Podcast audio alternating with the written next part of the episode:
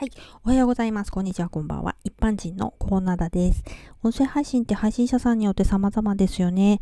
毎日配信している配信者さんなんて、今日はちょっと具合が悪くてね、とガラガラ声だったり、ズルズルズルって鼻水すすりながら配信したりしてて、まあ大変だなと思いますけど、リスナーの私からしたら具合悪いのにそこまでしなくていいですよ。もう寝ててくださいって思いますけどね。毎日しなきゃって思いすぎて囚われすぎかもしれないけど、リスナーに心配させてどうするんだって思いますね。だから私はそこまでして配信しようとは思いません。はい。えー、配信内容としましては、大まかに言いますと SDGs、あとはそれ以外のことを配信するかもしれないという音声です。えー、さてさて今回は SDGs バッジについてです。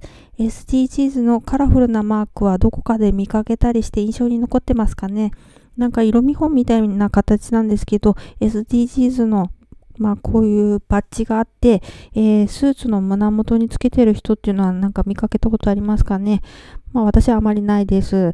はい。えー、これなんか増えてるらしいんですけど、あのー、なかなか見かけないです、私。はい。えー、企業が SDGs に取り組んでるっていうことをまあアピールするために社員につけさせたりしてるみたいなんですね。まあ、つけろって言われたから、まあ、よくわからないままつけてますっていう人が多いらしいですね。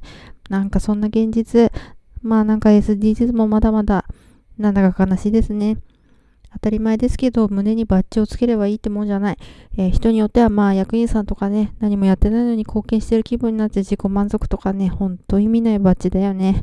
えー、バッジつけてるからにはやるみたいな、やりましょうみたいな、従業員全員で本気で取り組みますみたいな、えもしそういう企業があるなら、お互いバッジを見て意識したり、モチベーション上がるだろうから胸張って、それはいいと思う。うん。